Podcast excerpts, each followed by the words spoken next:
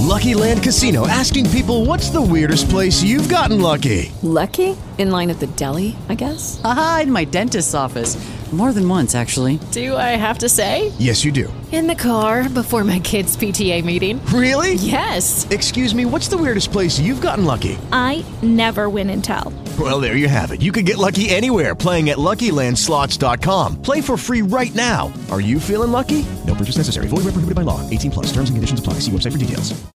Bonjour, bienvenue sur le podcast sur la ligne, le podcast champ gauche du Cannes Football Club qui s'intéresse aux deux côtés du football et du soccer, celui des tribunes, des enjeux et celui du terrain.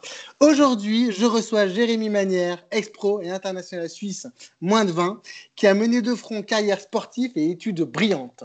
Avec lui, nous parlerons bien sûr du foot en Suisse et de ses spécificités, mais aussi des formats de championnat qui a été le sujet de son mémoire de master. Salut Jérémy.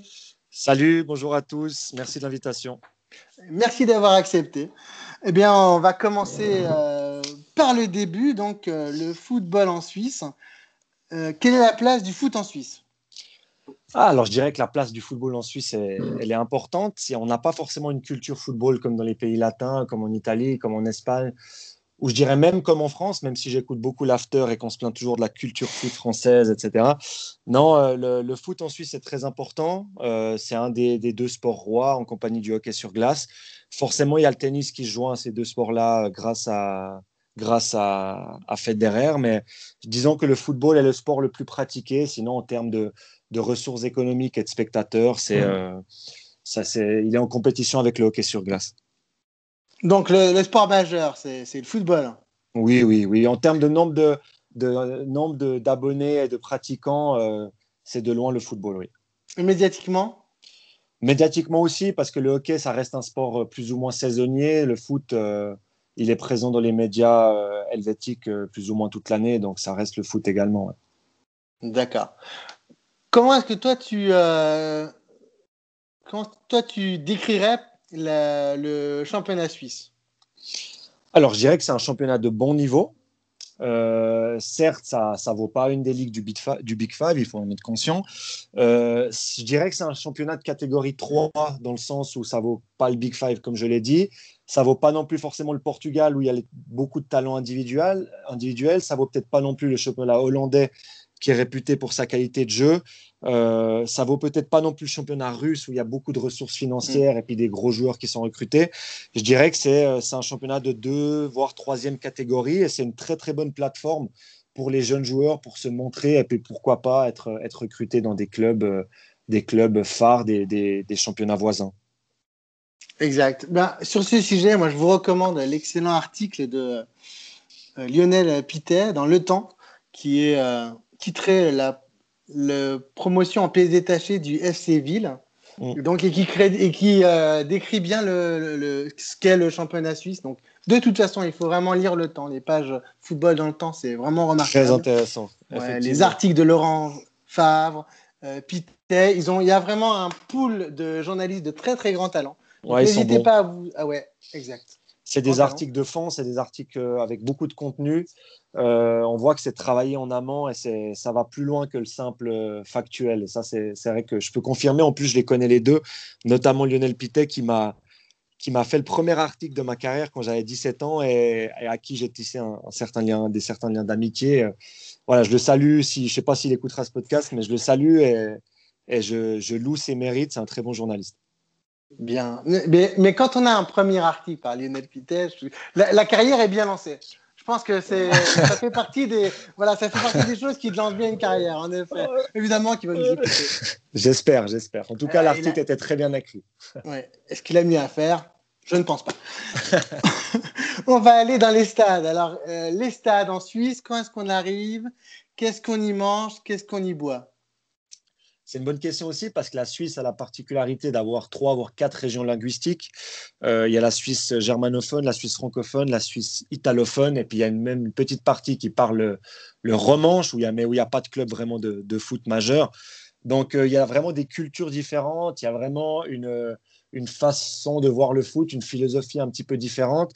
Euh, je dirais que de manière générale, le spectateur suisse vient relativement tard au stade. Euh, c'est pas comme aux États-Unis où j'ai pu voir dans les sports US euh, où ils viennent trois heures avant, ils font les barbecues sur le parking. Le Suisse fait pas ça. Par contre, je me rappelle à chaque fois qu'on allait jouer à Saint-Gall, Saint-Gall qui est une petite ville, une petite ville au, nord-est de la Suisse, euh, où il y a en moyenne, je dirais, il y a 40-50 000 habitants dans la ville, mais il y a en moyenne 13 à 14 000 spectateurs au stade. Il y a vraiment une super ambiance, peut-être pour moi le plus beau stade de Suisse. Et je me rappelle que ces spectateurs-là, quand on arrivait avec le bus 1h30 avant, bah, il y a une grande esplanade devant le stade qui est ultra moderne. Et ces spectateurs-là, ils étaient déjà là en train de, de, manger une bratwurst. C'est la spécialité de là-bas, c'est des saucisses, euh, saucisses de veau. Donc voilà, de manière générale, euh, les spectateurs suisses vivent le foot de façon différente. Mais par contre, on y mange, euh, on y boit plus ou moins les mêmes choses aux quatre coins du pays, à savoir bah, de la bière, des saucisses, de la des choubliques, des saucisses de veau, euh, ou alors des frites, un peu voilà les, les plats classiques. Donc voilà, c'est ça se limite plus ou moins à cela. D'accord. Le romanche, euh, pour, pour, les gens qui ne sont pas spécialistes, c'est, c'est une langue qui est. Euh, alors, qui est, très, qui est parlée par très peu de, d'habitants. C'est un peu un mix entre les trois autres langues. C'est un peu un mix entre l'allemand, l'italien et le français. Voilà. Et ça se parle dans certaines régions de, des Grisons au sud, euh, au sud-est du pays, voilà. Comme la viande. Voilà. Donc toi, tu as fait, je l'ai dit tout à l'heure, les sélections. J'aimerais savoir comment est-ce que ça s'est passé. donc tu as été international euh, moins 20. comment est-ce que toi tu as vécu d'être sélectionné par... Euh, ouais, j'ai fait les sélections, j'ai fait les sélections moins de 19 et moins de 20. Je me rappelle, j'avais une petite frustration quand j'étais plus jeune à l'époque parce que j'étais toujours un peu. Euh, ils ont une liste de piquets avec 40 joueurs, mais j'avais jamais passé le cut des, des 20 ou 23 joueurs convoqués en moins de 15, en moins de 16, en moins de 17, ah. en moins de 18. Tu étais dans les 40, mais pas dans les. Mais pas voilà, j'étais souvent dans, le, dans le cadre élargi. J'avais souvent peut-être la possibilité d'y aller, mais finalement, bah, finalement pas. Et en fait, ma première sélection, je l'ai fêtée lors de ma première saison en pro, quand j'avais 18 ans.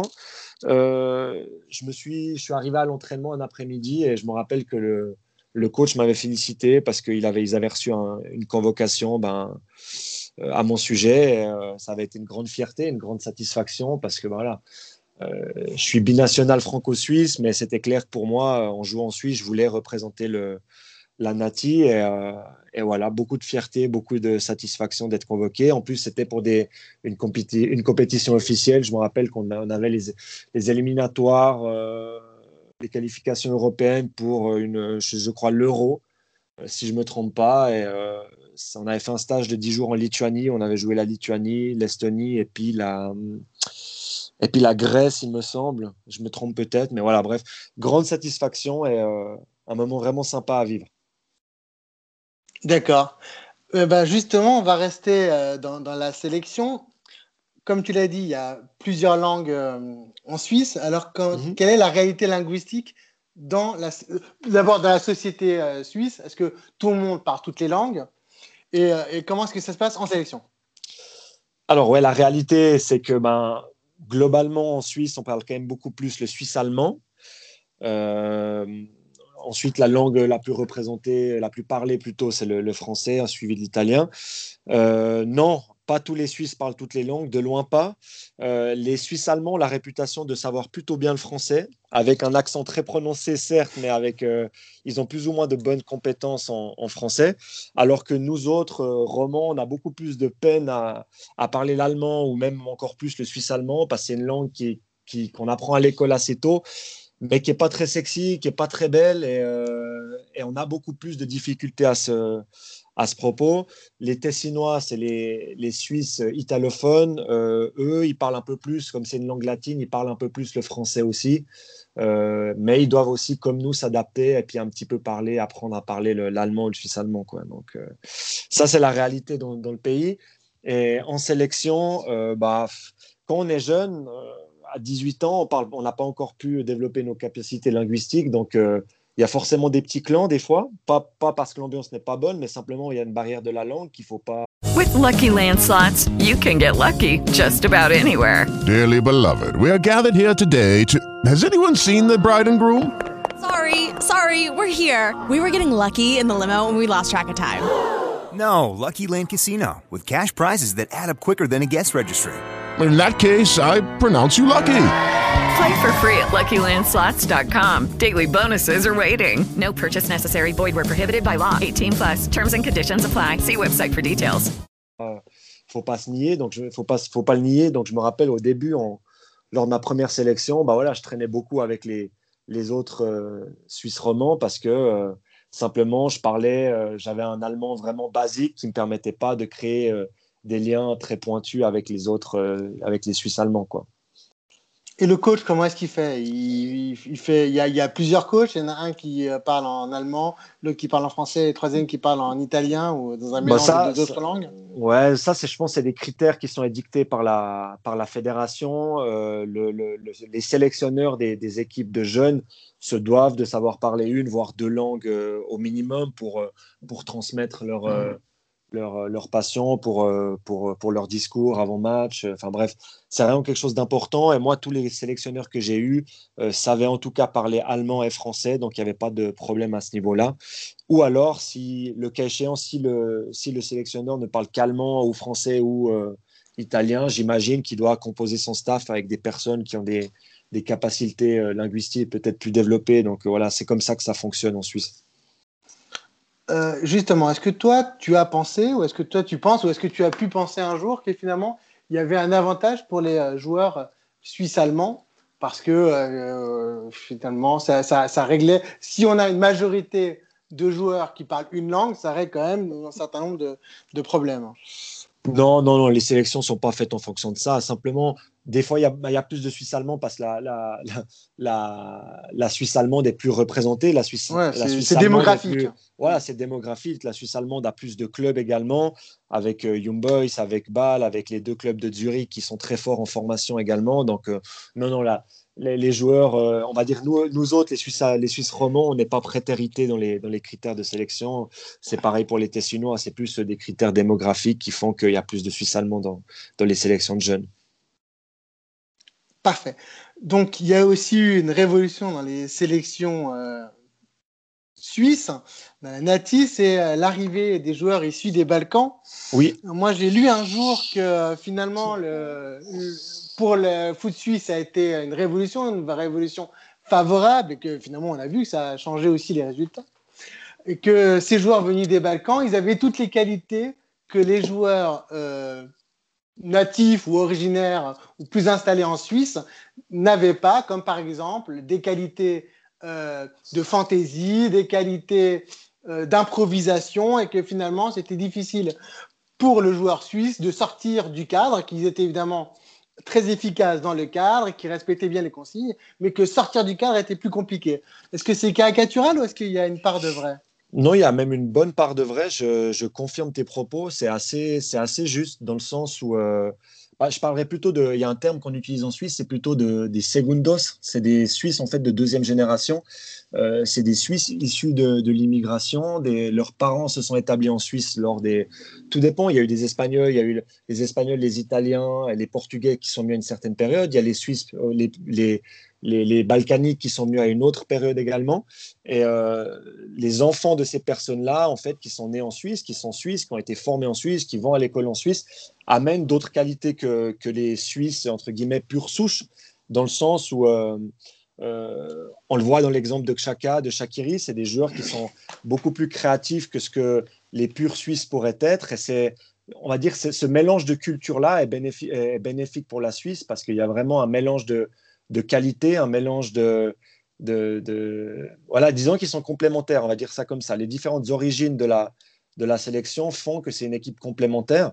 euh, parce qu'en fait, le- je dirais que de base, le Suisse est un joueur intelligent, le, Suisse est un joueur bien formé, intelligent tactiquement. Par contre, euh, le pur Suisse manque peut-être de créativité, on va dire ça comme ça. Et euh, ces joueurs d'origine balkanique ou ces joueurs d'origine espagnole, italienne ou euh, portugaise ont amené justement ce soupçon de, ce, soupçon de, de, créativité, créativité qui manquait peut-être à l'époque. D'accord. Bah justement, tu l'as dit, toi, tu, euh, as parlé de Shakiri, toi, tu euh, as eu l'occasion de jouer avec lui dans les sélections jeunes. C'est d'ailleurs, tu me l'as dit, l'un des joueurs les plus forts et celui qui a le t'a plus impressionné. Est-ce que tu peux peut-être nous raconter euh, le jeune Shakiri et aussi aujourd'hui bah, ce que tu aimes chez lui et en quoi tu considères que c'est un grand joueur? Qu'est-ce qui t'impressionne aujourd'hui encore? Oui, alors j'ai joué avec lui ben, lors de ma première sélection en équipe nationale euh, moins de 19, lors de ce rassemblement justement où on, a, est allé en Lituanie. Et tout de suite, il m'avait frappé parce que ben, c'était un joueur, en fait, euh, on avait tous 18 ans. Il avait aussi 18 ans. On est de la génération 91, euh, comme on dit en Suisse, 91, comme on dit en France ou ailleurs. Et c'était un joueur, c'était un adulte qui jouait avec les enfants, dans le sens où c'était quelqu'un de mature, euh, qui comprenait bien le jeu, mais c'est surtout quelqu'un qui, techniquement, dans la vitesse d'exécution, sur les premiers mètres, était bien au-dessus de tout le monde. Et, et c'était assez impressionnant à voir. Je me rappelle que lors de cette saison-là, cette saison-là, il était déjà titulaire au FC Bâle, qui jouait euh, régulièrement la Champions mm. League. Et, moi, je me rappelle que je jouais en deuxième division à ce moment-là, et je me disais, mais, mais, on joue dans la même équipe, mais je suis très très loin de son niveau. Alors oui, on n'était pas du tout le même poste, mais, mais je me disais, il est bien au-dessus de tout le monde, quoi, et même des adversaires. Enfin, c'était un joueur euh, de, catégorie supérieure à ce moment-là. D'accord. Est-ce que tu crois que le, le, le sélectionneur et que la fédération ait peur que ils partent euh, dans un de ses pays d'origine ou est-ce qu'il était très installé déjà euh, dans l'équipe suisse et, il y avait une certaine tranquillité sur ce point-là? Parce que c'est toujours une crainte. Hein. Non, je pense qu'il a, il a été appelé au, au, bon moment. De toute façon, le fait d'être appelé en moins de 19 Suisses, ça l'aurait pas euh, bloqué encore pour, ça, pour une autre sélection. C'est le risque, ouais. Mais par contre, par contre, ils l'ont assez rapidement convoqué avec la sélection, mm. avec la sélection A, tout simplement parce qu'il brillait avec balle, parce que c'est à l'époque c'était un joueur aussi polyvalent qui pouvait même dépanner mm. en tant que latéral gauche. Il mm. a souvent commencé latéral gauche à l'époque à balle. Mais même si on connaît euh, son meilleur poste, c'est plutôt, euh, c'est plutôt sur l'aile, sur l'aile gauche ou droite, mais je dirais même plutôt l'aile droite maintenant. Euh, non, il a été appelé au bon moment, il brillait, c'était un joueur de, profil différent, justement créatif, comme on en avait peu euh, à l'époque, et c'était euh, tout simplement normal qu'il soit appelé parce que tout de suite, il a amené un plus à cette équipe-là. D'accord. Tu as aussi joué avec deux joueurs qui sont connus par nos amis canadiens, c'est Jason Ledviller et Alain Rochat. Exactement. Donc voilà, donc tous les deux internationaux canadiens. Euh, qu'est-ce que toi tu peux me dire sur, sur Jason Ladviller Quel Alors, type Alain, Alain, Alain, je ne crois pas qu'il est international canadien. Je crois qu'il est, il est non, il est canadien. Ouais, il est canadien il, est il a joué, il a fait une sélection avec la Suisse. Par contre, Jason, Jason l'est, ouais. Euh, Jason, j'ai joué avec lui lors de ma première saison en pro à 18 ans à Yverdon Sport en deuxième division. Il était cette année-là prêté par le FC Bâle parce qu'à l'époque, il était troisième gardien à Bâle et il avait besoin de temps de jeu donc il était venu, moi j'avais 18 ans, je me rappelle, lui il avait 20 euh, ans, c'était un jeune gardien. Et il avait vraiment brillé cette saison-là avec nous. On avait fait une très bonne saison. Il, avait, il s'était mis en valeur. Il est, je me rappelle, un gardien décisif, euh, grand, très bon dans les sorties aériennes un gardien moderne assez complet. Au pied aussi, il était à l'aise. Euh, longiligne, je me rappelle qu'il il était grand. Hein. il, enfin, il est toujours grand d'ailleurs. Je ne pense pas qu'il a rapetissé. il doit bien faire 1m90 facile, mais, euh, mais malgré sa taille, euh, il allait très rapidement au sol sur sa ligne. C'est quelqu'un qui, en dehors du terrain, était aussi quelqu'un de très agréable à côtoyer. Il parlait plusieurs langues. Je me rappelle qu'il était très apprécié dans le vestiaire. Il parlait français, suisse, allemand, anglais. Enfin, c'était un, c'était un joueur que j'ai beaucoup, euh, beaucoup apprécié, tant par ses qualités sur le terrain que par ses qualités humaines. D'accord. Et Alain Rochat Alain Rochat, j'ai joué avec lui au Lausanne Sport en Super League lors de la saison 2017-2018, si je ne me trompe pas. Euh, c'était un joueur qui, qui venait de, de, Young Boys, donc le deuxième meilleur club du pays à ce moment-là, euh, qui avait une expérience de l'étranger, puisqu'il avait joué en MLS, il avait joué à Rennes aussi en Ligue 1. Euh, c'était un joueur de 33-34 ans. Lorsqu'il était arrivé, il, nous avait amené toute son expérience. Euh, un très bon pied gauche également, bon joueur de tête. On jouait souvent ensemble en défense centrale, euh, que ce soit à deux ou à trois avec Elton Montero. On, formait, une, on formait une charnière centrale assez complémentaire. It is Ryan here and I have a question for you. What do you do when you win? Like, are you a fist pumper, a woohooer, a hand clapper, a high fiver? I kind of like the high five, but if you want to hone in on those winning moves, check out Chumba Casino. At chumbacasino.com, choose from hundreds of social casino style games for your chance to redeem serious cash prizes. There are new game releases weekly, plus free daily bonuses. So don't wait. Start having the most fun ever at chumbacasino.com. No purchase necessary. Group. Void were prohibited by law. See terms and conditions. 18 plus. Hello, it is Ryan, and we could all use an extra bright spot in our day, couldn't we? Just to make up for things like sitting in traffic, doing the dishes, counting your steps, you know, all the mundane stuff. That is why I'm such a big fan of Chumba Casino. Chumba Casino has all your favorite social casino style games that you can play for free anytime, anywhere with daily bonuses. That should brighten your day a little. Actually, a lot. So sign up now at chumbacasino.com. That's chumbacasino.com. No purchase necessary. VGW Group. Void were prohibited by law. See terms and conditions. 18 plus. 3, je, je dirais. Malheureusement, les résultats collectifs, euh, ça s'est mal terminé puisqu'on a été relégué cette saison-là. Mais par contre, ben voilà, euh, très bon joueur, une très bonne personne que je côtoie, côtoie encore actuellement, avec qui j'ai encore des contacts. On, on vient de la même région. Lui, il vient de Grandson. Moi, je viens de Valorbe, dans le Nord Vaudois. Donc, euh, pas loin de entre Yverdon et Lausanne, on va dire ça comme ça. Et voilà, une très très bonne personne qui me parlait beaucoup aussi de, sa, de son expérience en MLS qu'il avait adoré. Euh, Il a joué euh, ouais. Whitecaps, je crois qu'il a joué aussi à Washington, mais Mm. très peu de temps. Mm. Euh, voilà, c'est quel- c'est quelqu'un de très très bien et un, un très bon joueur qui a, qui a mis un terme à sa carrière euh, il y a de ça deux ans, je crois. Tu as, il me semble que tu as aussi joué avec Tai Taiwo. Donc, Tai Taiwo, Exactement. Qu'on a exactement. connu en France et qui est, comment dire, voilà, qui a un, chouchou euh, qui restera longtemps, un chouchou du Vélodrome, un joueur à la Ah, fois fantasque je sur le terrain et en dehors des terrains et euh, un micro à la main. Ouais, Alors, parle-moi un peu de Tai Taiwo. Alors, est-ce qu'il est comme on, on le voit Est-ce qu'il est toujours souriant, sympathique? Ah, il est exactement comme ça. Vraiment, c'est.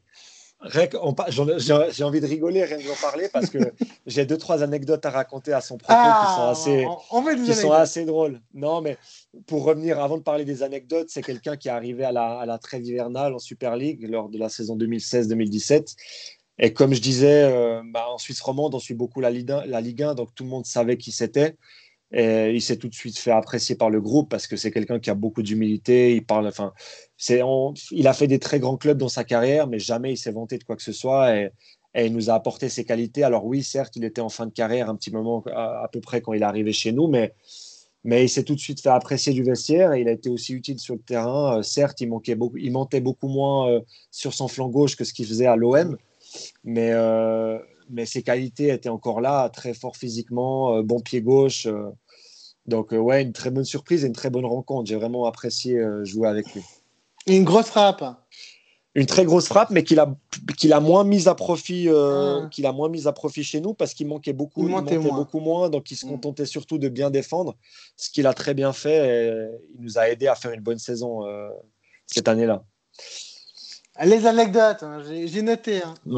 Bon, la, la, la plus drôle, la plus, enfin, la plus drôle, non, chacun sera libre d'en juger, mais je me rappelle que à Tai Taiwan, on le connaît, mais peu l'ont vu à torse nu, c'est une machine de guerre. C'est franchement, Ouais. c'est impressionnant.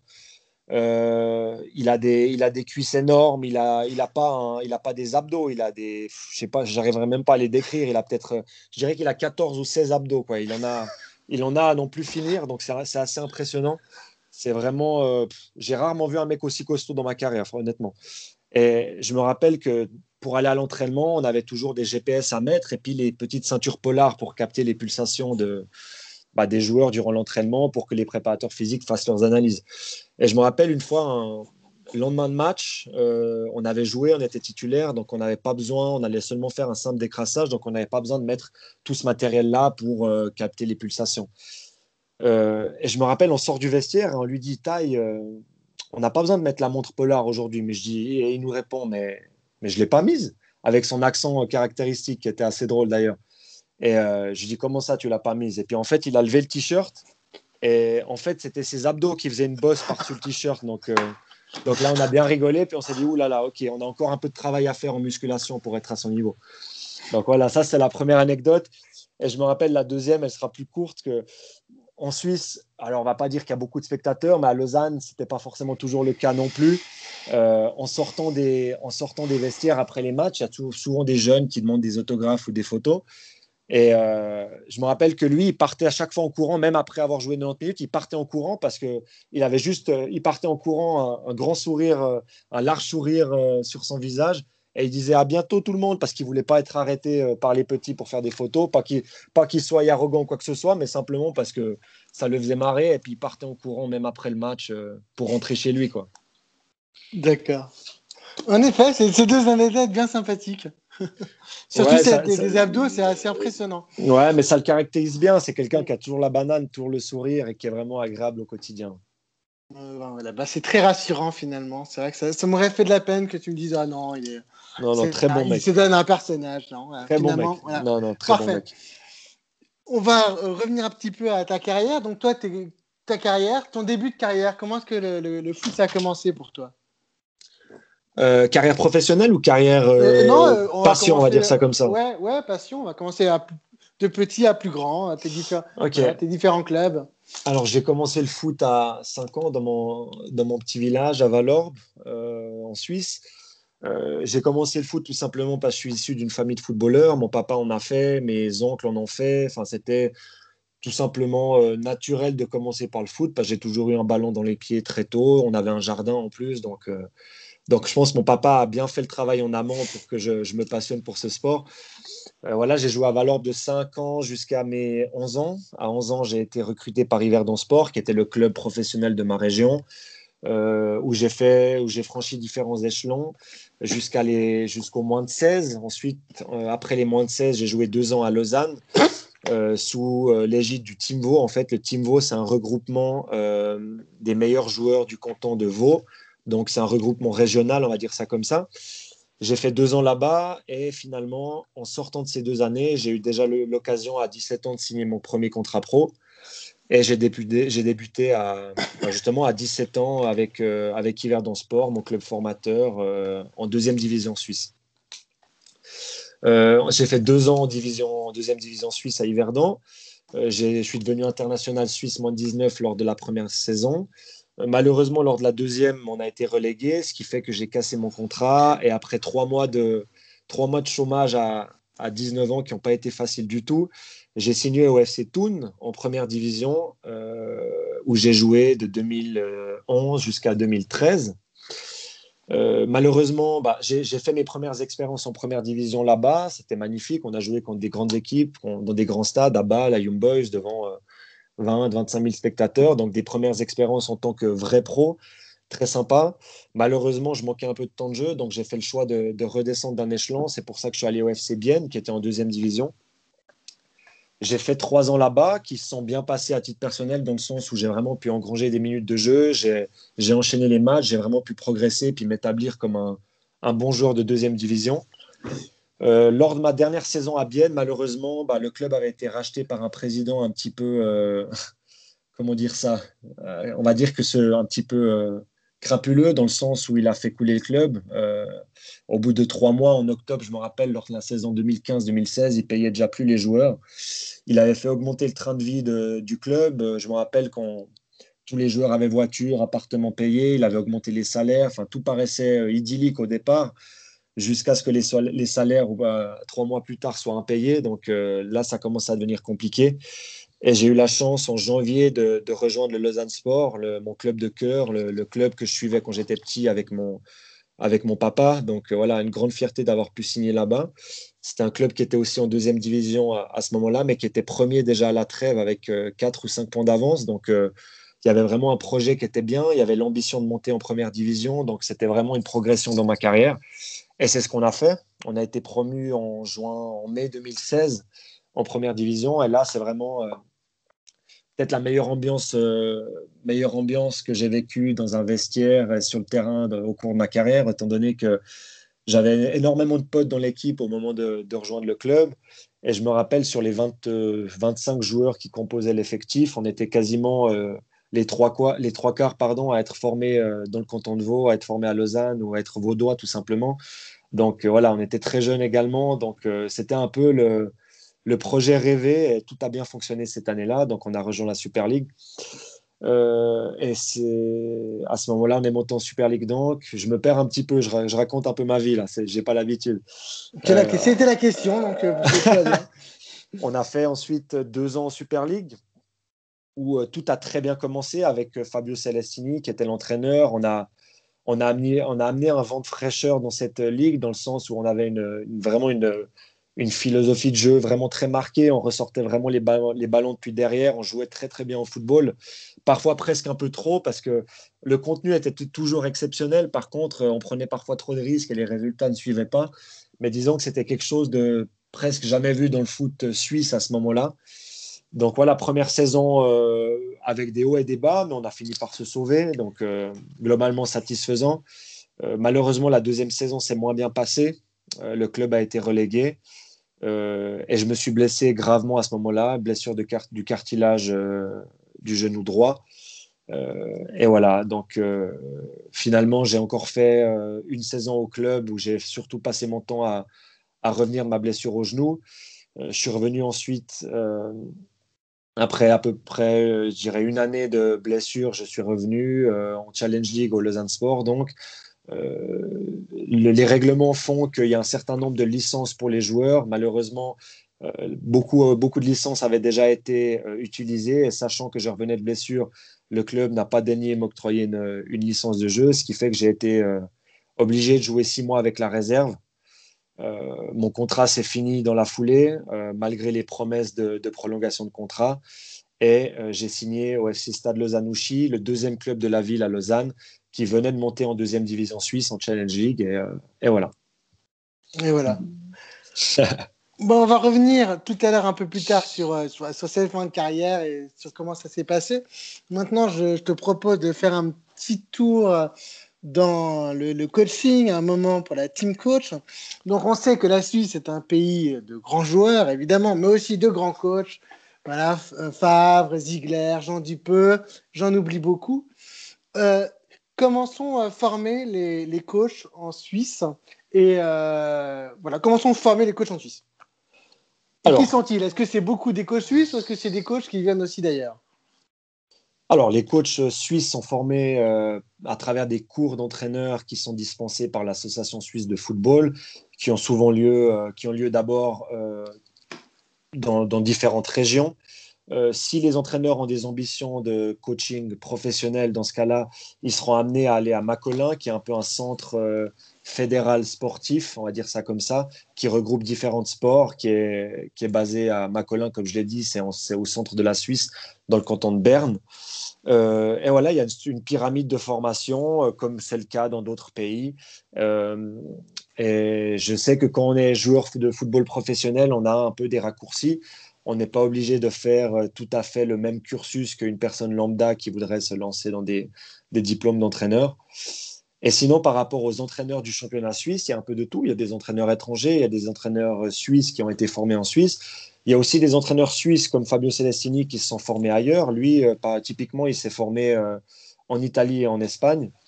Donc voilà, il y a un petit peu, il y a un petit peu de tout. Est-ce que toi, tu trouves ça légitime que les anciens pros aient des facilités? Oui, je trouve ça normal, mais ça doit rester dans les proportions. C'est pas parce qu'on a été un ancien pro qu'on sera forcément un bon entraîneur. Et à l'inverse, c'est pas parce qu'on n'a jamais été pro qu'on peut pas devenir un entraîneur à succès. D'ailleurs, euh, la tendance nous montre le contraire. Hein. On a vu Mourinho qui a eu, beaucoup de succès à l'époque. Euh, on connaît pas le Mourinho en tant que joueur. Euh, même chose pour Klopp, qui a été un honnête joueur de peut-être deuxième division allemande, mais qui a jamais été un, un, cadre, on va dire ça comme ça.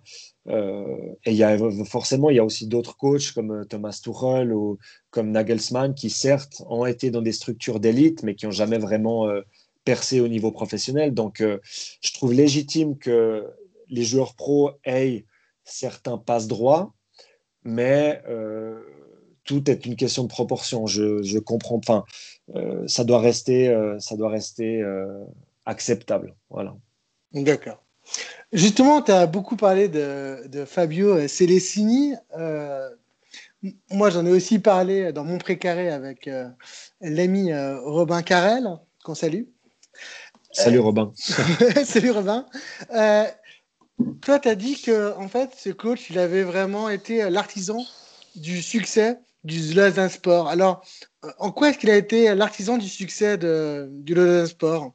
Comment est-ce que toi, tu, peux peut-être euh, le, décrire cette. euh, Alors, c'est un, c'est un entraîneur très, très pointilleux, très rigoureux, très précis et aussi très exigeant. Et ça, ça nous faisait bizarre en Suisse parce qu'on n'a pas l'habitude d'avoir des coachs aussi exigeants que, que ce que lui, il a été. On a l'habitude d'avoir des, des pédagogues, des formateurs. Mais, mais ce degré d'exi- d'exigence-là, je me rappelle que à ce moment-là, euh, dans l'équipe, on- personne ne l'avait connu. Donc euh, voilà, c'est quelqu'un qui a su s'inspirer de ses différentes expériences à l'étranger, notamment à, Marseille, où il a été capitaine en tant que, joueur. Euh, son expérience en Liga espagnole aussi, où il a, où il a réalisé de très très bonnes saisons à Retafe, à Levante, des choses comme ça. Et il a un peu euh, puisé de toutes ces expériences pour en faire un mélange. Il a pris le, bon de, de- de- d'un peu toutes les étapes par lesquelles il est passé. Et euh, je dirais qu'il a été l'artisan numéro un, tout simplement parce que en 2015-2016, lorsqu'on a réussi la promotion en Super League, c'est pas un groupe qui est bâti pour, euh, jouer, la, promotion. Euh, on est une équipe jeune, avec très peu de joueurs confirmés et expérimentés. On est beaucoup de joueurs à ne pas avoir connu vraiment la première division à ce moment-là. Et tout est à bâtir. Euh, le projet, euh, c'est un projet sur 3-4 ans avec des Vaudois, avec des jeunes à former pour euh, d'ici 2-3 ans peut-être voilà, recevoir les fruits de ce travail-là. Mais ce n'était pas prévu que la première année en monte.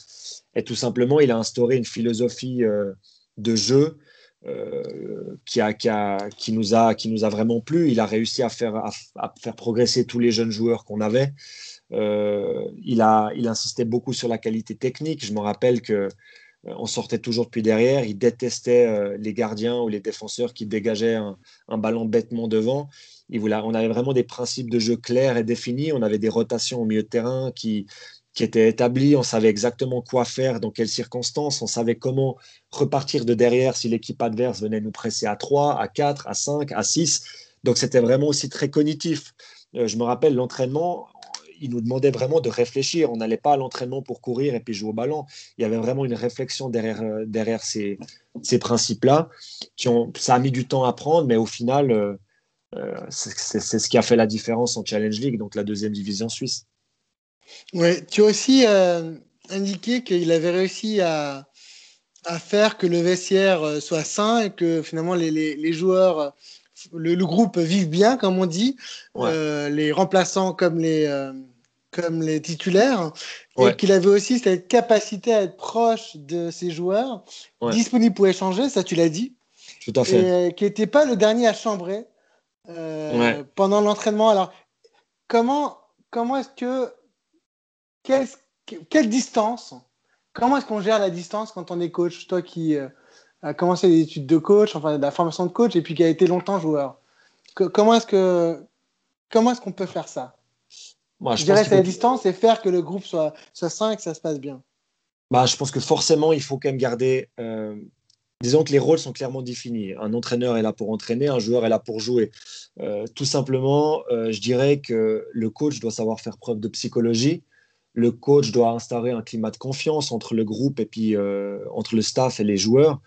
Euh, et il doit aussi faire preuve de pédagogie, il doit faire preuve de compréhension, d'empathie. Euh, et c'est comme ça aussi qu'on arrive à gagner un groupe. Savoir faire savoir faire comprendre à un joueur qui joue pas les, les raisons de, de, de, sa mise à l'écart, c'est un, une qualité également.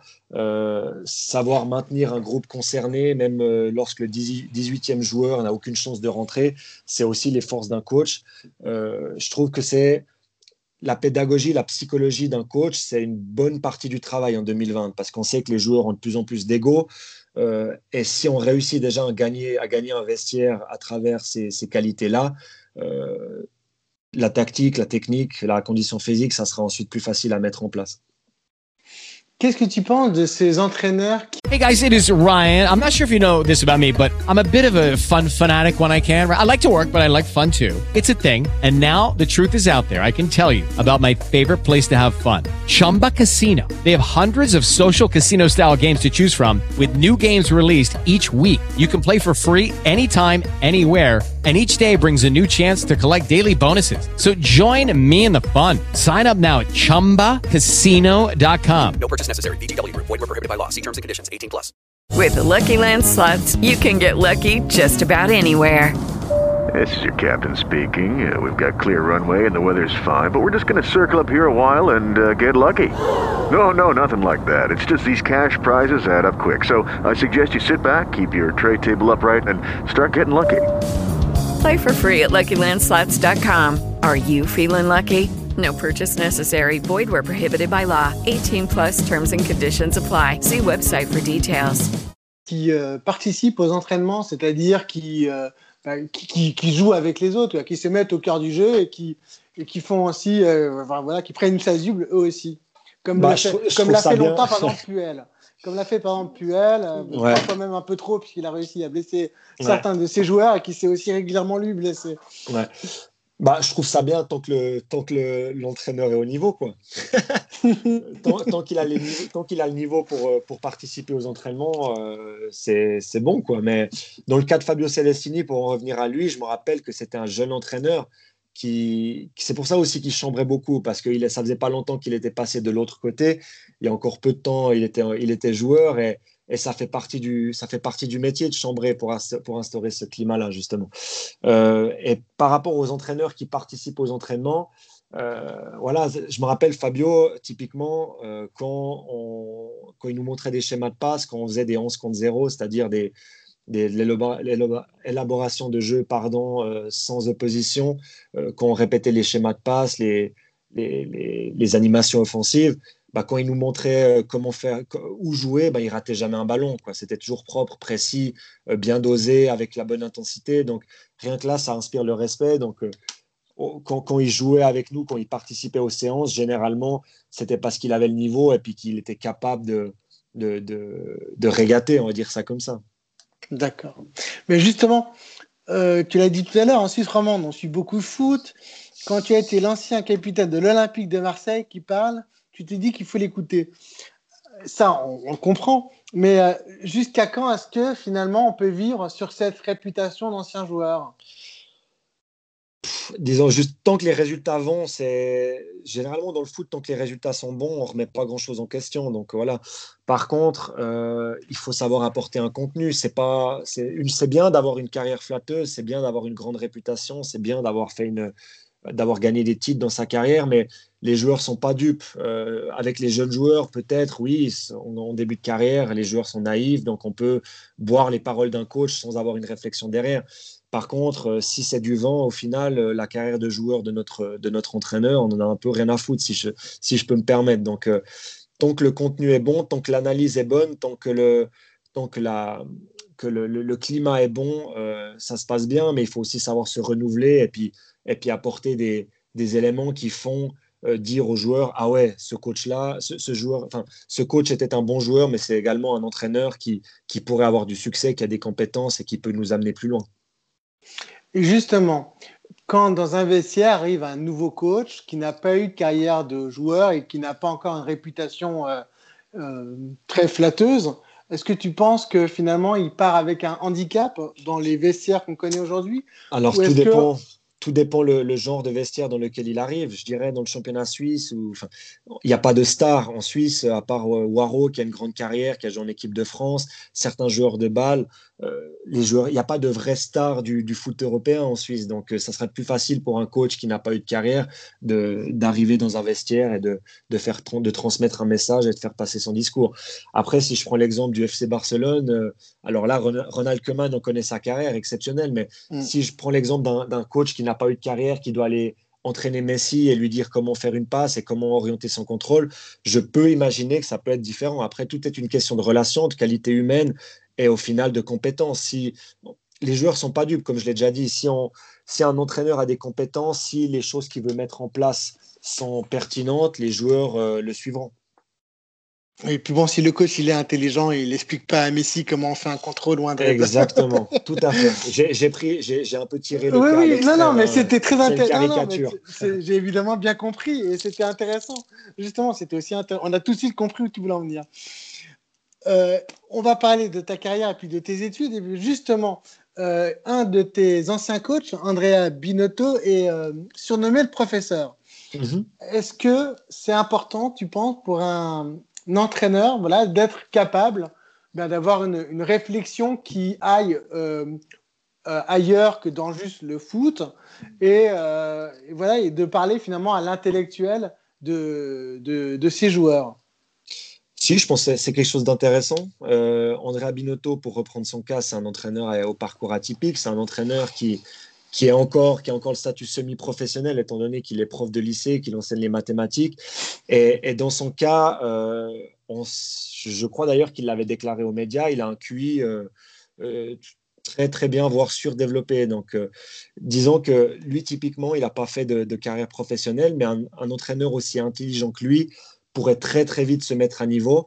Et le fait que ces centres d'intérêt aillent bien au-delà du football, je pense que ça peut être qu'enrichissant pour lui parce qu'il peut s'inspirer de différentes choses du quotidien, de, de choses qu'il a apprises au cours de sa vie et au cours de ses études même euh, pour, euh, pour se développer en tant qu'entraîneur. Et tu penses qu'il y a aussi des joueurs qui sont en recherche de ça, qui ont besoin aussi euh, finalement d'avoir un coach qui va pouvoir leur parler d'autres choses, qui va pouvoir euh, aussi prendre des ressources qui viennent d'autres euh, d'autres matières pour enrichir leur coaching. Forcément, un vestiaire est composé de, joueurs d'horizons différents, de cultures différentes, d'intelligence aussi diverses. Il y a des joueurs qui sont plus intelligents que d'autres, il y a des joueurs qui ont plus de centres d'intérêt que d'autres, il y a des joueurs qui se concentrent exclusivement sur le football et qui veulent pas du tout euh, ouvrir un petit peu leur esprit et leur horizon. Pardon. Donc euh, oui, ça peut, être, ça peut être intéressant pour les joueurs qui sont à la recherche justement de, de ce partage, de cet échange avec leur entraîneur. Très bien. Tu as fait, enfin, tu as fait une déclaration, enfin, en tout cas, j'ai lu une phrase de toi qui disait Je ne pense pas que j'aurais pu jouer dans un des cinq grands championnats. Alors, euh, d'abord, est-ce que c'est un regret et euh, Est-ce que tu peux peut-être nous expliquer cette phrase et, euh, Bon, disons que cette phrase, qu'est-ce qu que tu voulais phrase, dire ouais, Disons que cette phrase est peut-être un petit peu sortie de son contexte, mais je vais l'expliquer.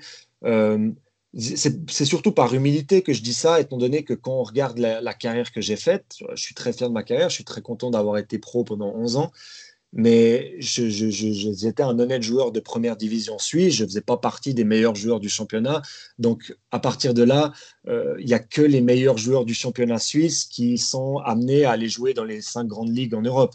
Donc c'était plus une réflexion pragmatique qu'autre chose.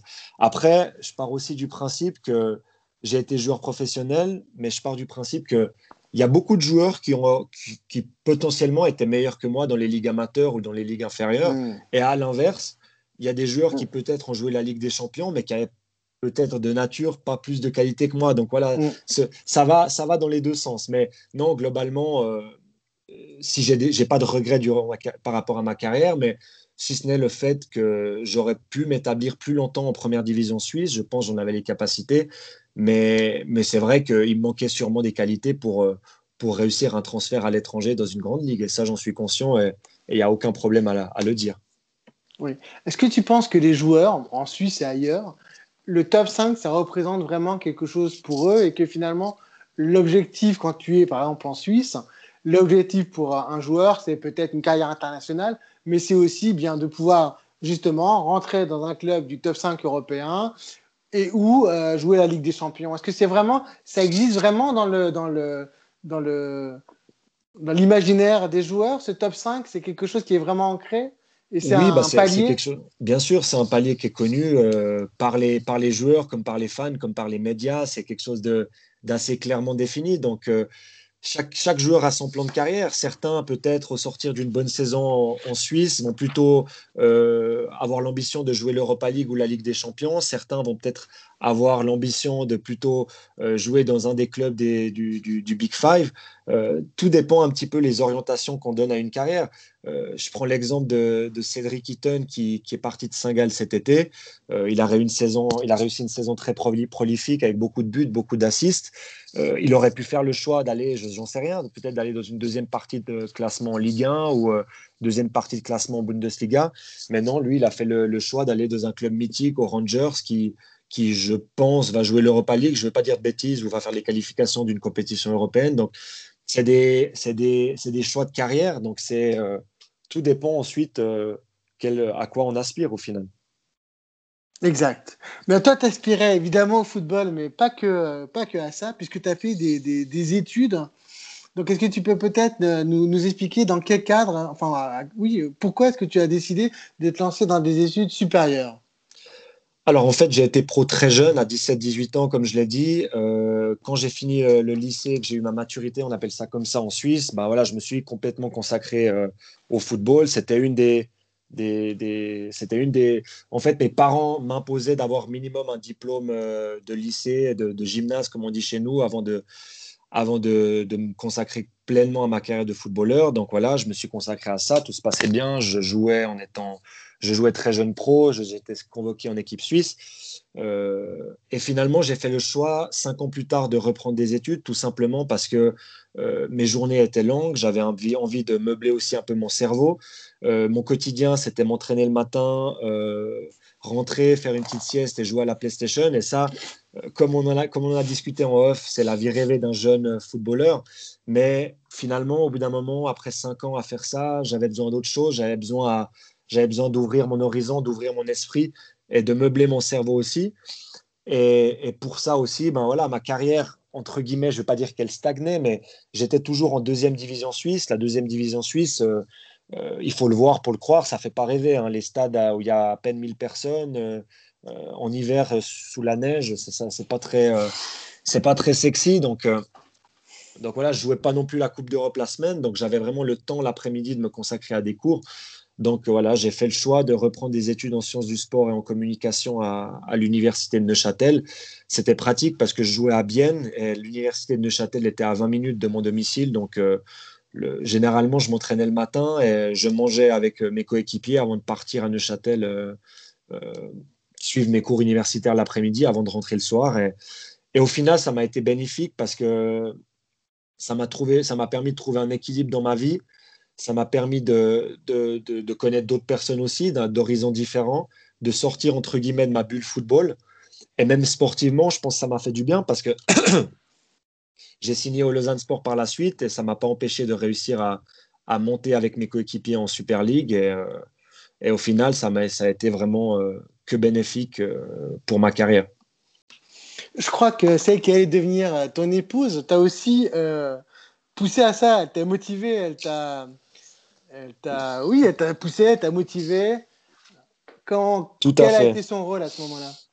Bah, c'est en fait c'est le fruit d'une réflexion, d'une discussion que j'avais avec elle, le fait de reprendre mes études dans le sens où euh, euh, ses deux parents sont, sont, instituteurs, donc elle a tout de suite baigné dans les études. Euh, elle a fait des études de droit, elle est avocate maintenant. C'est quelqu'un qui est, qui est brillante et qui a eu du succès à travers cela. Et puis elle, a elle-même bénéficié aussi de ce système académique suisse qui est performant. Les, formations en Suisse sont très bonnes, de bonne qualité, de bonne facture. Et elle voyait aussi mon quotidien et euh, elle m'a encouragé en fait à, me, à reprendre ses études en me, en me disant que voilà, j'avais les capacités de le faire, que la carrière, ça allait pas me, ça allait pas me fermer des portes dans ma carrière de footballeur et qu'au final, euh, euh, ça, allait me, ça allait me profiter pour la suite en cas de blessure ou quoi que ce soit. Donc, donc voilà, vraiment elle m'a poussé à le faire euh, et, ça a nourri un petit peu ma réflexion. Et au final, j'ai décidé moi-même euh, de, vraiment reprendre des études euh, avec sérieux. Oui. Donc sur, sur ce sujet, il y a un, sur la ligne très intéressant, le 29, avec Bérangère Outrebon, qui explique voilà, ben, ce que c'est qu'être une femme de footballeur. Donc je, vous invite vraiment à l'écouter. Comment réagissait D'abord, je suppose que tes coéquipiers ils savaient que tu menais de front bah, ta carrière de footballeur, mais aussi des études. Comment est-ce que eux ils voyaient ça? Parce que je suppose que parfois dans le bus, bah, tu avais tes bouquins et que. Euh, ouais. Enfin, quoi que finalement, la Suisse, c'est pas très grand. Le bus, non, c'est pas très ça va assez vite. Oui, ça m'est arrivé de, de, réviser un petit peu dans le bus, mais honnêtement, je préférais regarder les matchs de foot. Pour être honnête, j'allais quand même peu en cours parce que. Pardon. Bah oui. Parce que j'avais quand même beaucoup d'entraînement et la priorité, ça restait le football. Par contre, ça m'est arrivé de ne pas partir en vacances au sortir d'une saison mm. parce que j'avais des examens universitaires. Donc euh, voilà, disons que je rattrapais le travail que je n'avais pas fourni l'année euh, lors du mois ou lors du mois et demi qui précédait mes examens euh, à l'université. D'accord. C'était un peu comme ça que je fonctionnais. D'accord. Et, tu as eu tous tes examens du premier coup. Bah, on peut quand même te féliciter, la tête et les jambes. Ça, c'était la, la première ou la deuxième année euh, de bachelor, je crois. Ça m'est quand même arrivé une ou deux fois de, devoir euh, passer en rattrapage, mais, euh, mais rarement, rarement. Oh bravo, bravo. Merci, c'est gentil. ben justement, tes études, et plus précisément ton mémoire de master, vont faire l'objet de la deuxième partie. Donc, tu as fait un mémoire de master qui est un sujet passionnant, s'il en est, foot en Suisse et nouveau format de compétition. Euh, donc, on va en parler. On va parler de, bah, de, de, de, la Ligue suisse et du format, de ce qu'on pourrait éventuellement faire, mais aussi beaucoup, évidemment, bah, de tous les formats, de ce qui pourrait changer. Mhm. Donc, euh, Markov, dans un excellent article, comme toujours dans SoFoot, a écrit Le football a bâti son empire en partie sur l'association du duo championnat-coupe, aussi bien chez les amateurs que chez les pros. Alors, ça, évidemment, bah, c'est le. C'est l'exemple commun qu'on connaît en Europe. C'est mon exemple préféré, moi j'ai fait un podcast football et nostalgie, c'est dire si euh, j'ai beaucoup de choses à dire et si certains changements, euh, voilà, m'ont moyennement plu, Et il, explique aussi que la procédure du match aller-retour découpe la saison en hémistiche, parfaitement équilibrée de la poésie du ballon rond, savant enseigner les saveurs du temps long au peuple, des tribunes, puis du petit écran. Bon, ça, c'est, ça, c'était, euh, c'est encore notre présent, mais c'était un petit peu aussi l'avant. Est-ce que tu peux peut-être nous expliquer ben, d'abord ce qui se passe en Suisse, donc le, sujet euh, très central de ton, de ton mémoire. Mhm. Euh, donc, quel est le format actuel? Bon, en fait, le format actuel, c'est le format euh, qui est à l'origine de ma réflexion par rapport à mon, à mon travail. En fait, il faut, que je, faut que je raconte un petit peu les prémices de ce travail-là. Euh, quand, je, quand je commence à réfléchir à un thème, euh, je joue à Lausanne en Super League, donc dans une ligue à 10 équipes, où les équipes s'affrontent quatre fois. Deux fois à l'extérieur, deux fois à domicile, pour 36 matchs au total. Et au final, avec mes coéquipiers, euh, bah, on en discutait souvent. On se disait, il faudrait élargir un petit peu la ligue. On voyait ce qui se faisait un petit peu ailleurs en Europe. Et euh, le fruit de cette réflexion-là euh, a débouché sur ben, ce travail qui est intitulé Swiss Football League vers une réforme du format de compétition. Parce qu'en fait, à ce moment-là, le FC Bâle gagne tous les championnats ou presque eBay n'est pas encore dans la course comme aujourd'hui. Actuellement, la tendance, s'est un petit peu inversée. Il y a un peu eBay un peu, plus, un peu supérieur à Bâle. eBay, c'est les Young Boys. Voilà. Voilà, pardon, je n'ai pas précisé pour, les, pour les non-suisses. Et tout simplement, euh, il fallait quelque chose de nouveau euh, pour les médias, pour les joueurs, pour les supporters, pour les euh, spectateurs. Enfin bref, le championnat suisse était un petit peu en perte de vitesse et puis il manquait d'incertitude. Donc j'ai fait ce travail-là et euh, j'ai fait en fait une analyse comparative euh, du championnat suisse avec d'autres ligues de niveau plus ou moins semblable, à savoir l'Autriche, euh, la Bundesliga donc, la Superliga danoise et la Pro League belge. Et en fait j'ai fait cette analyse comparative à partir de facteurs clés de succès où j'ai analysé la compétitivité des clubs, l'attractivité du championnat et euh, les stratégies de formation opérées par les clubs en fait. Et le but, euh, j'ai choisi euh, volontairement des ligues qui ont été réformées récemment. La Bundesliga autrichienne, par exemple, elle est passée de 10 équipes à 12 équipes il y a de ça deux ans. Et je voulais observer en fait des, des changements entre l'avant et l'après pour ensuite m'inspirer de ces, ces modifications-là, de ces changements, pour l'appliquer au cas de, de la Super League en Suisse. Voilà, si c'est un petit résumé de mon travail. D'accord. Mais euh, euh, et, finalement, quelle est toi, quelles sont tes propositions? Qu'est-ce que toi tu souhaiterais euh, voir adopté par la fédération suisse?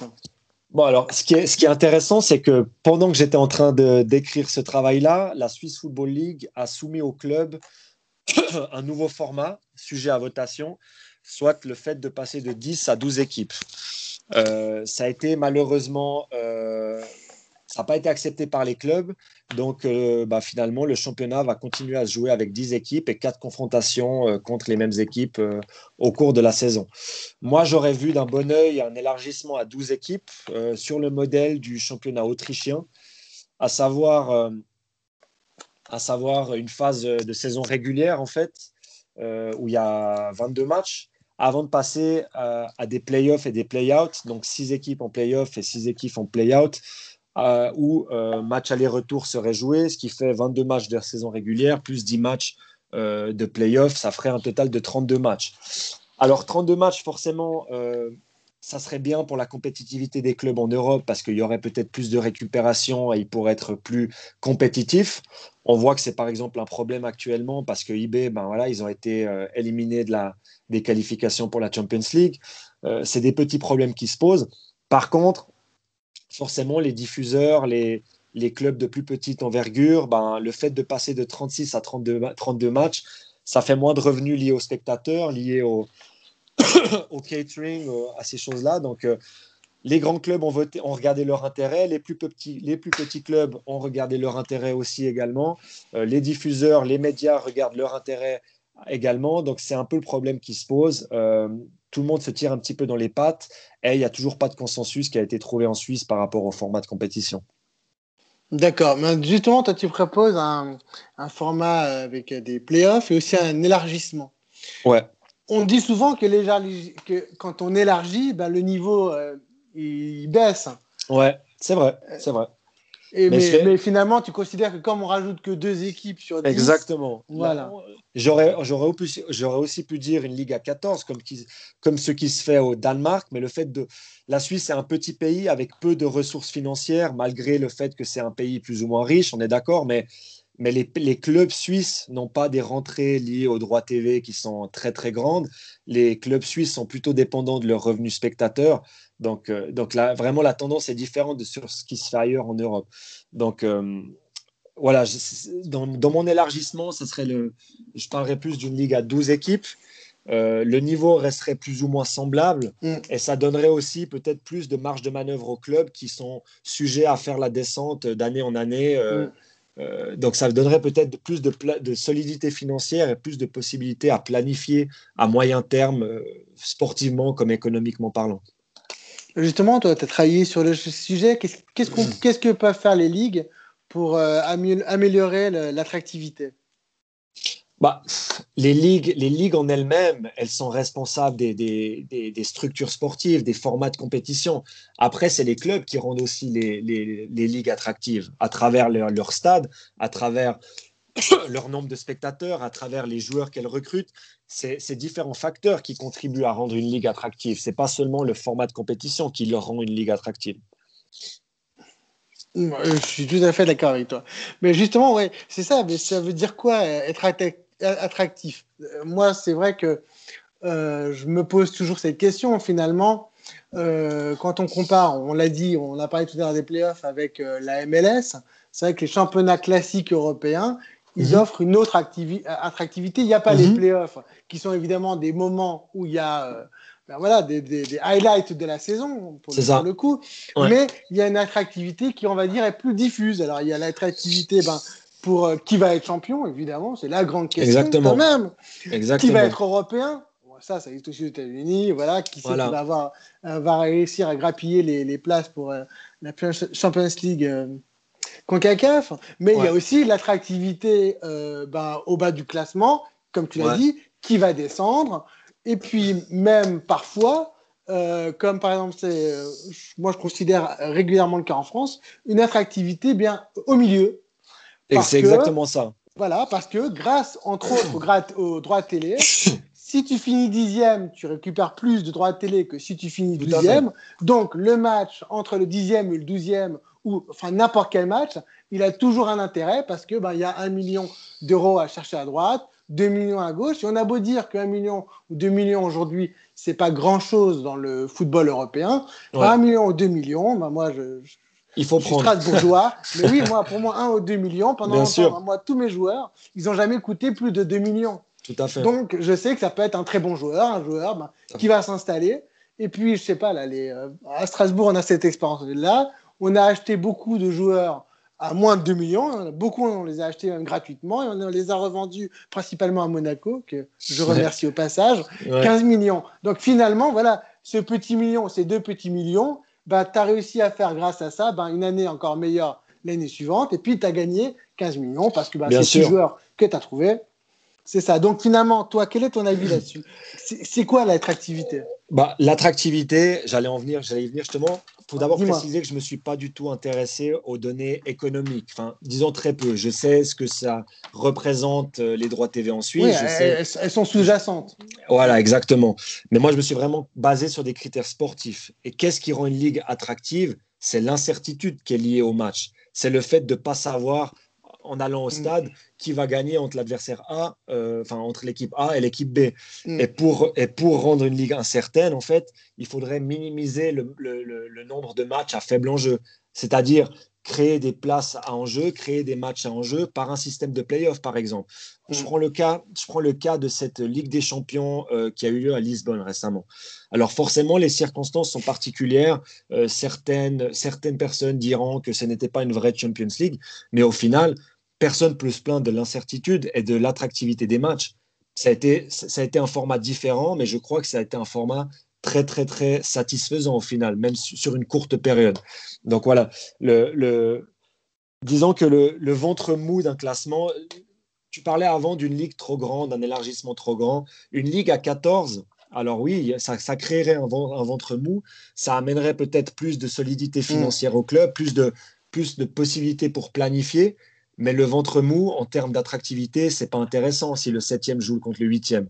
Il faudrait justement créer des, places à enjeu, c'est-à-dire comme l'a fait, comme l'a fait la France récemment avec la création de barrages entre le entre le 17e mm. entre le 17e euh, non le 18e pardon de Ligue 1 et euh, les clubs de Ligue 2. C'est des choses comme ça qui rendent en fait des matchs et des confrontations attractives. Ouais, c'est intéressant. Et ça, c'est du ressort des ligues, justement. Les clubs sont responsables pour l'attractivité d'avoir un recrutement euh, cohérent avec des joueurs qui font rêver, avec des joueurs que, qu'on a, pour lesquels on a envie de payer pour aller au stade. Euh, les collectivités les, les, sont responsables d'avoir des stades euh, modernes. Euh, les médias sont responsables de mettre en valeur une ligue à travers leurs canaux de diffusion, mais la marge de manœuvre d'une ligue, en fait, c'est dans sa structure de compétition, c'est dans, le, mode de compétition qu'elle propose euh, qu'elle peut faire quelque chose. Ouais, c'est intéressant ce que tu dis, d'autant plus que finalement, parfois, on considère. Euh, tu as raison sur un point, c'est que finalement, l'attractivité, eh c'est qu'il y ait le plus, ou qu'il n'y ait pas ou peu de matchs sans enjeu et que mhm. finalement voilà l'équipe les équipes soient proches. Et, tout à fait. euh, moi je, te suis là-dessus et c'est vrai que par exemple moi, je critique un petit peu le système américain là-dessus c'est-à-dire qu'on considère que les équipes doivent être proches. Donc bah, les meilleurs on va les sanctionner et les, petits on va les aider. Alors finalement le système, le système de playoff est fait pour ça au final voilà, c'est ça. Et, donc, moi, c'est vrai que moi, ça m'embête un peu finalement que, que, les gens qui bossent bien ou les gens qui réussissent, ben, on leur mette des, poids en plus et que ceux qui sont au contraire médiocres, ben, on les aide et que finalement, à un moment, on, se, peut se poser la question est-ce qu'il ne vaut pas mieux être encore plus médiocre pour être plus aidé et que finalement, ben, finir en roue libre voilà. c'est ce qu'on voit dans les sports US à travers la draft, notamment euh, en NBA mm. où où, certaines équipes euh, ont recours au tanking, ils font, où elles font quasiment exprès de perdre ou de mettre leurs moins bons joueurs pour ensuite avoir optimisé ses chances d'avoir un haut choix de draft. C'est culturel, c'est les sports US qui fonctionnent comme ça. Il ne faut pas tout euh, prendre au sport US. Par contre, le système de playoff, s'il est adapté un petit peu à l'européenne, peut être une solution pour redynamiser une ligue. Oui, mais euh, autre question, finalement, est-ce que l'attractivité, est-ce que l'attractivité rime avec justice? Parce que justement, les systèmes de playoff, c'est euh, la justice, elle est euh, quand même assez. Euh, mhm. Enfin, c'est pas la même qu'un finalement championnat où tout le monde affronte tout le monde deux fois, une fois comme on l'a dit tout à l'heure, une fois chez moi, une fois chez toi, puis à la fin, on additionne tous les points, et puis celui qui a le plus de points. Mhm. non, mais c'est, bah non, c'est, effectivement c'est en partie pour ça que les gros clubs d'un championnat ont tendance à voter contre des, des élargissements et surtout contre le système de play-off. Parce qu'en termes d'équité, en termes de justice, euh, ça, ça, ça n'aide pas les grands clubs à, réaliser leurs objectifs. En fait, on, en est conscient. Et puis c'est pour, c'est pour ces raisons-là que les grands clubs ont tendance à, décliner ces propositions-là. Mais toi, le, le, sportif de haut niveau, le, compétiteur que tu étais, est-ce que ça te pose pas un problème justement que finalement, ben voilà, ben ton équipe, elle a bien fonctionné toute l'année, mhm. mais sur un match ou sur deux matchs en playoff, ben vous vous loupez et finalement tous les matchs que vous avez réussi, toutes ces victoires que vous, avez, mhm. que vous êtes allé chercher avec les dents, eh bien, euh, elles ne feront pas de vous un champion. Bon, après, ça, il existe des outils pour un petit peu modérer ça. Après, quand tu dis playoff, toi, je pense que tu prends les cas, le, cas de, le cas de la MLS qui joue des matchs aller-retour, etc.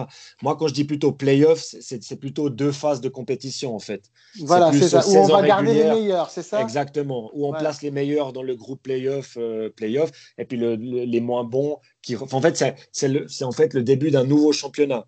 Et quand mm. je dis qu'il existe des outils pour en fait réduire les injustices, Euh, on l'a vu par exemple dans certains championnats, euh, au terme de la saison régulière, ils divisent les points par deux. Ce qui fait que lors du deuxième championnat ou des playoffs, ça dépend comment on l'appelle, alors oui, l'écart entre les équipes est peut-être plus faible qu'avant, mais au final, une équipe qui avait 20 points d'avance, elle en aura toujours 10 sur le deuxième. Donc voilà, c'est des outils, il existe des outils pour trouver un juste milieu entre équité et attractivité. D'accord. Parfait. Justement, on, parle de, de, schéma, de format. Il y a eu, il y a quelques jours, une déclaration choc de ton compatriote Gianni Infantino. Je n'ai rien contre. C'est ton compatriote par hasard. Oui, oui, oui. oui. J'en suis pas très fier, mais oui. Non, non, mais bon. Euh, oulala, non, je ne veux pas avoir de problème avec euh, Monsieur Infantino. Merci beaucoup. Pas besoin d'avoir des problèmes. Moi non plus. Moi, non plus. J'ai assez de problèmes dans ma vie. Euh, donc, la réforme proposée par. Euh, est-ce que tu peux nous dire quelques mots sur la, la réforme proposée par notre ami Gianni Infantino? Alors, Et juste avant, une seconde je voudrais euh, conseiller aux gens la lecture de l'excellent article de Nicolas Xismartov dans, dans son foot, titré, alors vous excuserez mon italien, Infantino, tu, tu vois, non, attends, attends, Infantino, tu vois fa l'americano. Accent italien horrible. Ouais, alors est-ce que tu peux nous expliquer peut-être cette réforme et toi ce que tu, tu en penses? Mais, mais alors, en toute honnêteté, j'ai suivi de très loin, mais je ne suis pas euh, assez euh, qualifié pour en parler. Donc, euh, Oui, et puis après, on est aussi au stade, un stade assez embryonnaire. Finalement, on a un peu l'impression qu'il a lancé cette idée en attendant de voir ce qui, comment les gens allaient réagir. Et donc, finalement, voilà, l'idée, c'était de, bah, de, libérer, de libérer des places dans les différents calendriers pour pouvoir offrir bah, plus de visibilité, plus de grands matchs plus de revenus. Voilà, plus de revenus aussi voilà, au grand club. Donc c'est vrai que on, va peut-être, tu as raison, attendre un petit peu, ben, d'en savoir plus, et puis de voir que cette équipe, qui cette, euh, pardon, cette idée qui a été lancée en l'air, euh, ou comment elle va retomber? Bon, c'est pas c'est pas une idée, hein, c'est pas vraiment une idée nouvelle, parce que ça fait quand même un certain temps que les grands clubs européens euh, ont l'idée de se liguer un petit peu contre les plus petits et puis de faire une sorte de, ligue fermée, notamment pour la Champions League. Donc, c'est des, des, des, sujets qui existent depuis un certain nombre d'années. Et finalement, quelle, sera à ton avis l'opinion de, bah, de, des clubs suisses? Est-ce que les clubs suisses vont. Euh, est-ce que tu crois que ça peut intéresser, par exemple, les Young Boys ou, euh, ou bah, tout, dépend, tout dépend un petit peu les, les, les règles, les règles qui sont édictées. Mais ce qui est sûr, c'est que si euh, une ligue d'élite est formée et composée par les grands clubs en Europe, les clubs suisses n'en feront pas partie. Donc ça, ça peut être vraiment euh, dommageable pour l'avenir du football suisse. Forcément, si mm. les clubs comme IB et Bâle ne sont plus amenés à se frotter aux grands clubs européens, ça va être, ça, serait, une, ça serait une catastrophe pour le football suisse. Et est-ce que tu crois que finalement, ça sera aussi, ça sera aussi une catastrophe parce que les téléspectateurs vont abandonner encore plus bien le championnat euh, domestique pour regarder justement ces grands matchs ou tu penses qu'il y a vraiment un vrai attachement bah, au club de ta ville, de ta région et, non, non, euh, à ce championnat? Non, c'est une éventualité. Euh, en Suisse, malheureusement, certains clubs peinent un petit peu à faire, à faire beaucoup de spectateurs parce que on se, on, se promène dans certaines villes suisses, on voit, des, on voit des maillots de la Juve, on voit des maillots du PSG, on voit des maillots de Manchester City, des grands clubs européens mais peu des clubs locaux. Et ça, c'est une, c'est une, c'est une thématique qui est récurrente en Suisse et qui est aussi un problème. Hmm. Donc, euh, je pense qu'un, qu'une modification, euh, comme tu l'as, comme tu l'as évoqué, pourrait être vraiment, euh, vraiment problématique pour, le club, pour, la, pour les clubs suisses.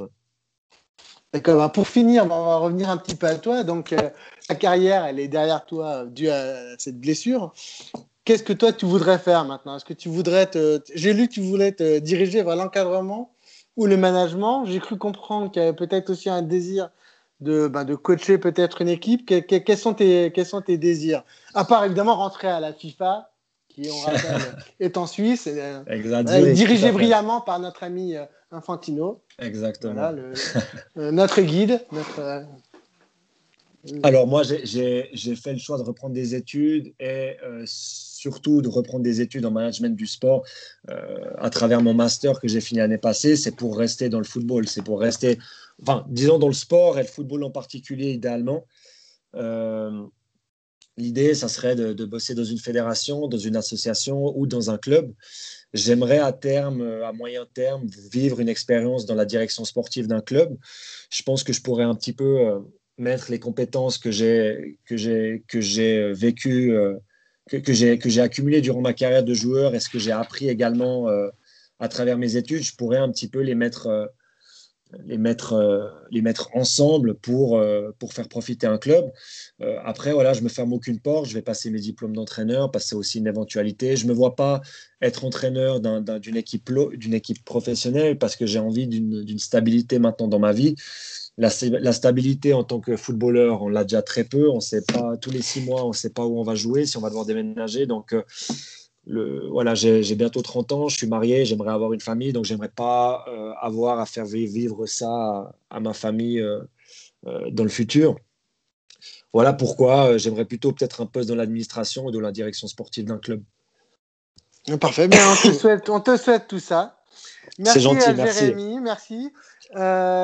évidemment, merci au Camp Football Club d'accueillir le podcast. Abonnez-vous aux podcasts qui sont disponibles sur toutes les plateformes en particulier sur Apple Podcast. Euh, ne loupez aucun épisode en vous abonnant. Évidemment, on peut euh, prendre contact et suivre l'actualité de Jérémy euh, grâce à son Twitter, à commercial Jérémy Manière 26, à commercial I-E-R-E-M-Y M-A-N-I-E-R-E 26. Exact. N'hésitez pas à prendre contact aussi avec moi j'aime beaucoup quand mes auditeurs, les auditeurs plutôt d'ailleurs, ils sont pas à moi, ils sont à tout le monde, euh, m'envoient des messages sur Twitter, moi commercial Monsieur Foot de Foot, MR F O O T D E F O O T, poser des questions. Et enfin, pour conclure, et comme de tradition, je salue et j'embrasse mon fils Adrien. Merci encore, Jérémy. Avec plaisir. Merci beaucoup pour l'invitation. C'était très sympa et tout le meilleur pour votre podcast. À bientôt. À bientôt.